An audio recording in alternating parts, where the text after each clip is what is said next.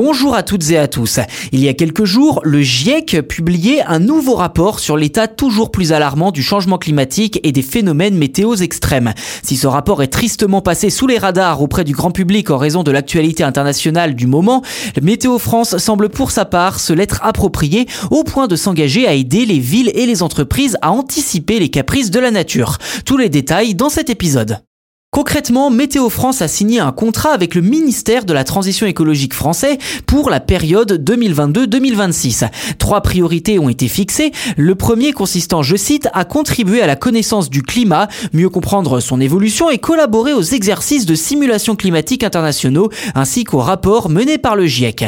Deuxièmement, éclairer les décideurs et acteurs économiques dans leur démarche d'adaptation au changement climatique grâce à de nouveaux services. Et enfin, poursuivre la sensibilisation de tous les publics aux conséquences du changement climatique. Fin de citation.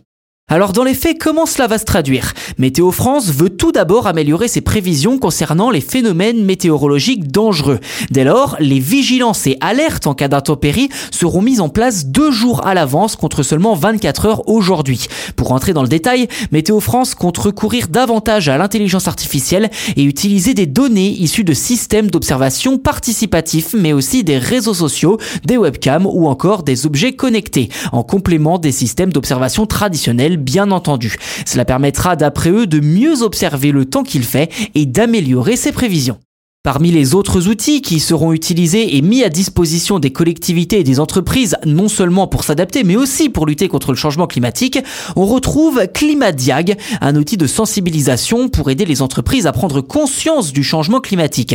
En clair, Climadiag permet d'identifier des stratégies que doivent développer les entreprises pour faire face aux risques climatiques qui les concernent. Dans un autre registre, ClimaSnow, destiné aux stations de ski, permet pour sa part de quantifier la fiabilité de l'enneigement entre neige naturelle damée et neige de culture. L'idée, je cite, est de permettre aux stations de ski d'utiliser des informations fournies par ClimaSnow pour ensuite planifier des choix d'investissement en se basant sur des projections de l'état futur du manteau neigeux. Fin de citation.